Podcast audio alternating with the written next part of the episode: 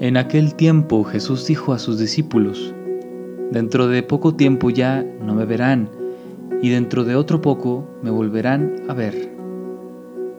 Algunos de sus discípulos se preguntaban unos a otros, ¿qué querrá decir con eso de que dentro de poco tiempo ya no me verán, y dentro de otro poco me volverán a ver? Y con eso de que me voy al Padre. Y se decían, ¿qué significa ese un poco? No entendemos lo que quiere decir. Jesús comprendió que querían preguntarle algo y les dijo, están confundidos porque les he dicho, dentro de poco tiempo ya no me verán y dentro de otro poco me volverán a ver. Les aseguro que ustedes llorarán y se entristecerán, mientras el mundo se alegrará.